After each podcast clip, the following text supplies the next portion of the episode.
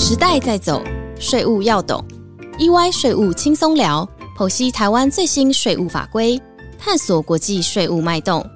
跟着 EY 税务轻松聊，轻轻松松掌握税务大小事。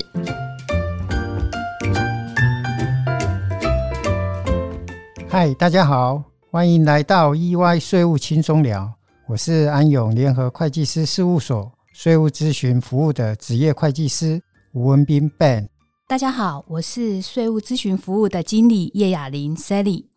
很多时候常听到有人问到投资公司的用途是什么，以及成立投资公司真的是个有效的节税工具吗？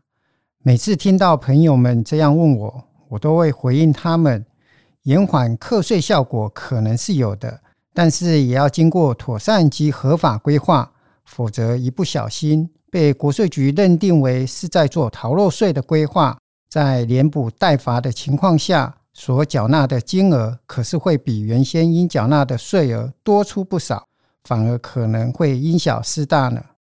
许多高资产客户，也就是个人名下持有许多现金、有价证券或房地不动产的这类客户。因为其每年所课征的个人综合所得税税率经常高达百分之四十，需要缴交相当高额的综合所得税，所以他们就会来寻求会计师的协助，在合法的情况下进行适度的税务规划，以利节省所需缴纳的税负，而且也可以更进一步满足他们未来在资产传承这方面的需求。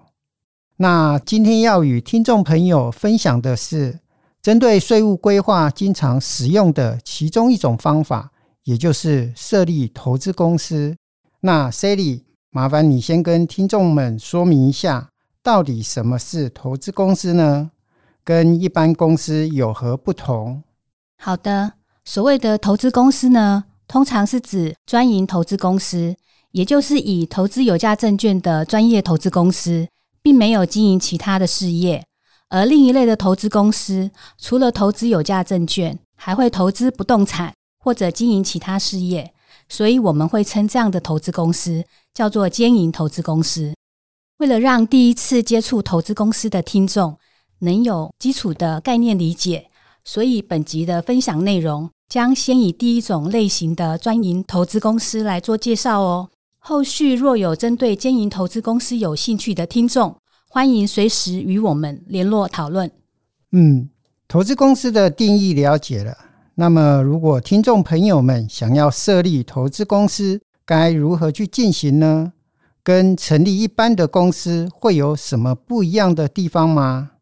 设立投资公司的流程与成立一般的公司大致上相同。一样需要先向经济部办理公司名称以及所营事业的预查申请，在取得核准函之后，才能向政府机关办理公司设立登记。在民国一百零一年之前，法规要求投资公司的公司名称必须要标明投资的字样，同时也要求投资公司只能专业经营，因此所营事业只能登记一般投资业这个营业项目，不可以同时登记其他营业项目。而后，经济部在民国一百零一年三月十五日发布了解释函令，专营投资的公司名称不再强制要求要加上“投资”两个字，同时所营事业也可以加上其他的营业项目，不再局限于只能登记一个一般投资业。举例来说，如果是在早期所成立的投资公司，必须叫做安永投资有限公司或安永投资股份有限公司。且登记的营业项目就只能是一般投资业，但目前所成立的投资公司则可以叫做安永有限公司或安永股份有限公司，可以省略“投资”两个字，可以只登记一般投资业，或者想要同时登记其他营业项目也可以，像是不动产租赁业或不动产买卖业等等。听起来相关公司法规都有在与时俱进。让公司的经营可以更有弹性及多角化。谢谢 Sally 的说明，让对于成立投资公司有兴趣的听众朋友们可以留意到这些小细节。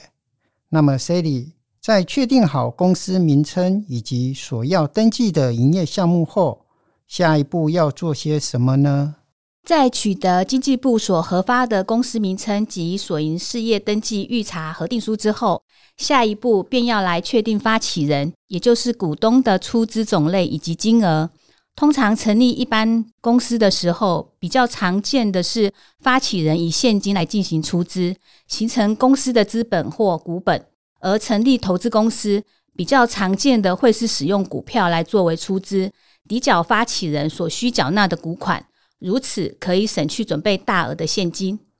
没错，这就是实务上常见的以股作价成立投资公司。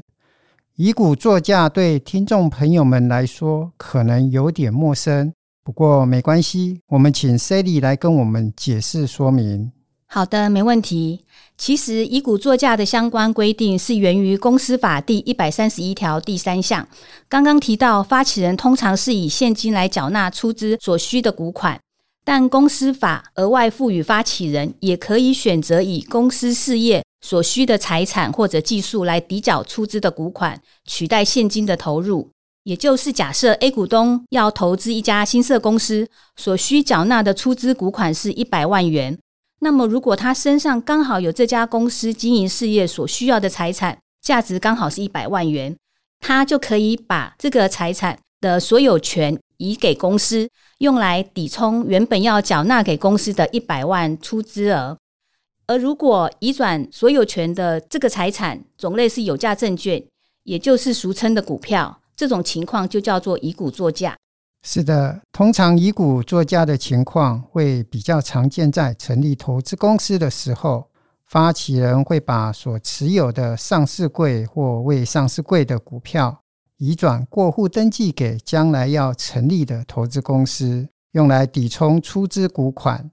前面 Sally 有提到，专营投资公司是以投资有价证券为专业的公司。因此，发起人所过户登记给公司的股票，对于这个投资公司而言，确实是属于公司事业所需的财产。因此，这样的以股作价成立公司的做法，是可以被主管机关所接受的，较不会被挑战该财产是否为公司事业所需的合理性。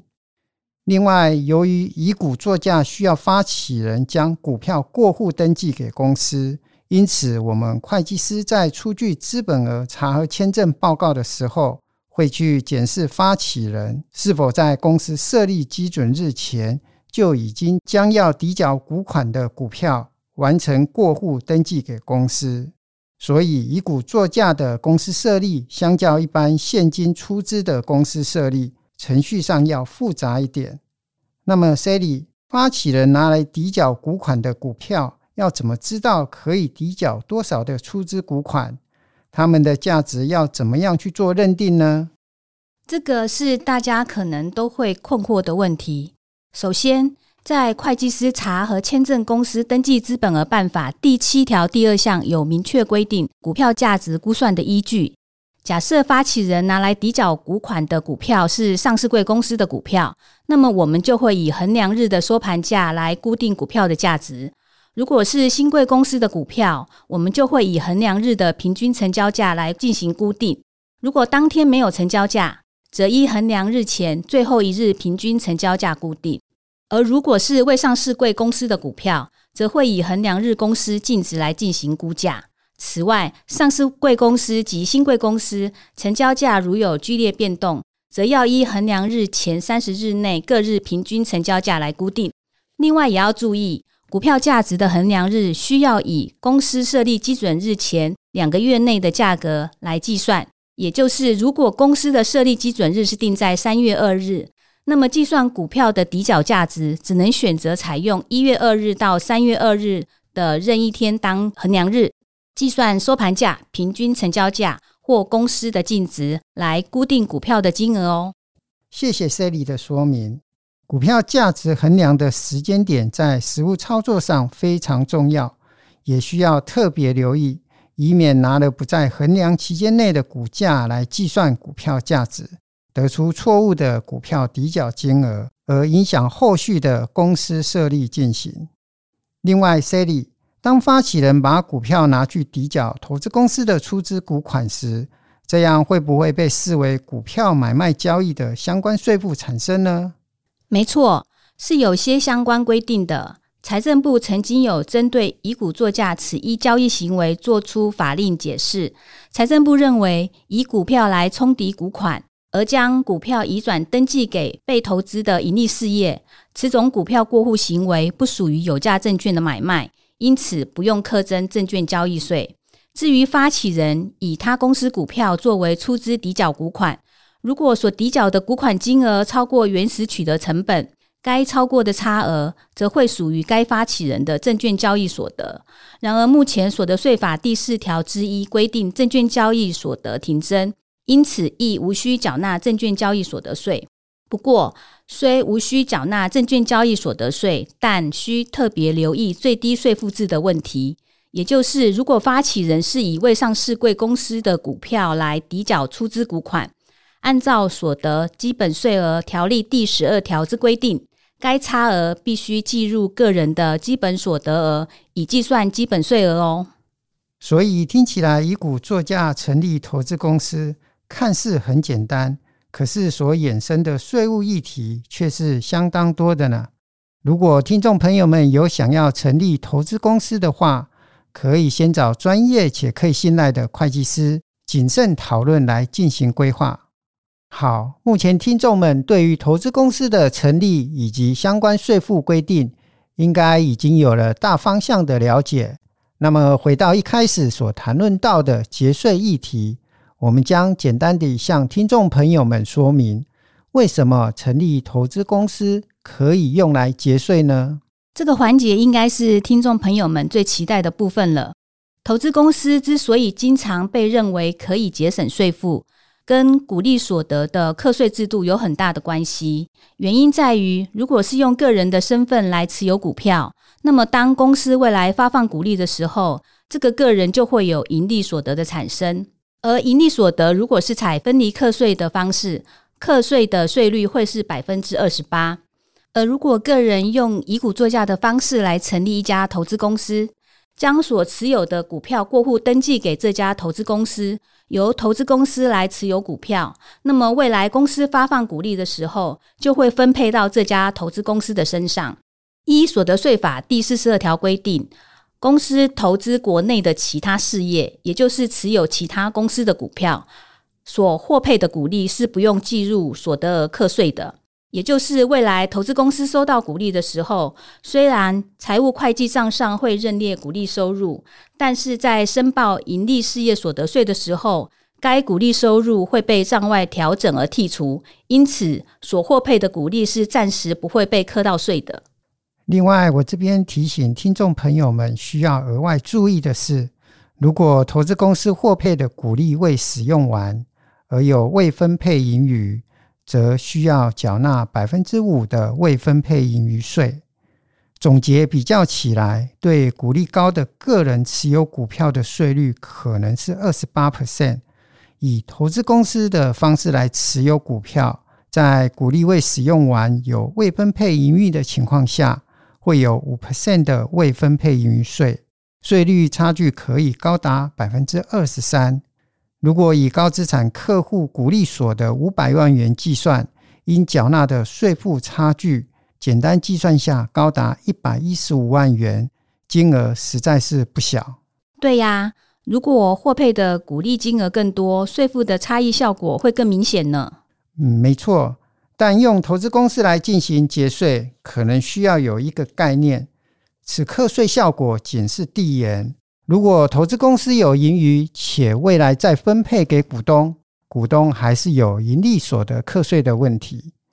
另外，投资公司在操作上要非常谨慎小心，一个不小心，很容易被国税局认定为个人借由成立投资公司以规避个人综合所得税的情况，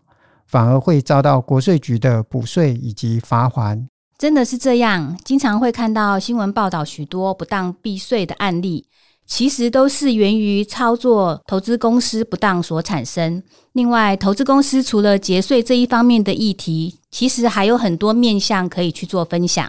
像是营业税和营所税的议题、个人中所税及赠与税的议题，还有搭配闭锁型股份有限公司运用来巩固经营权的实务操作议题，这些议题也都与投资公司息息相关。可惜今天时间有限，我们只能就一小部分的议题来与大家分享。对的，投资公司所牵涉的议题非常广，不仅要对公司法规面有一定的理解，更涉及对于税务法规的掌握与运用。最后，我也想提醒所有的听众朋友们，如果有计划设立投资公司，务必在开始着手前，先与会计师进行商讨。以规划最符合的投资公司架构及合法的运用方式，以免后续产生税务的纷争。谢谢 Ben 对大家的提醒。今天的时间也接近尾声了，相信大家都有满满的收获。如果各位听众对于今天分享的主题有兴趣，或想做进一步的了解与咨询，欢迎随时跟 EY 安永联系。谢谢大家的收听，我们下周一再见喽，拜拜。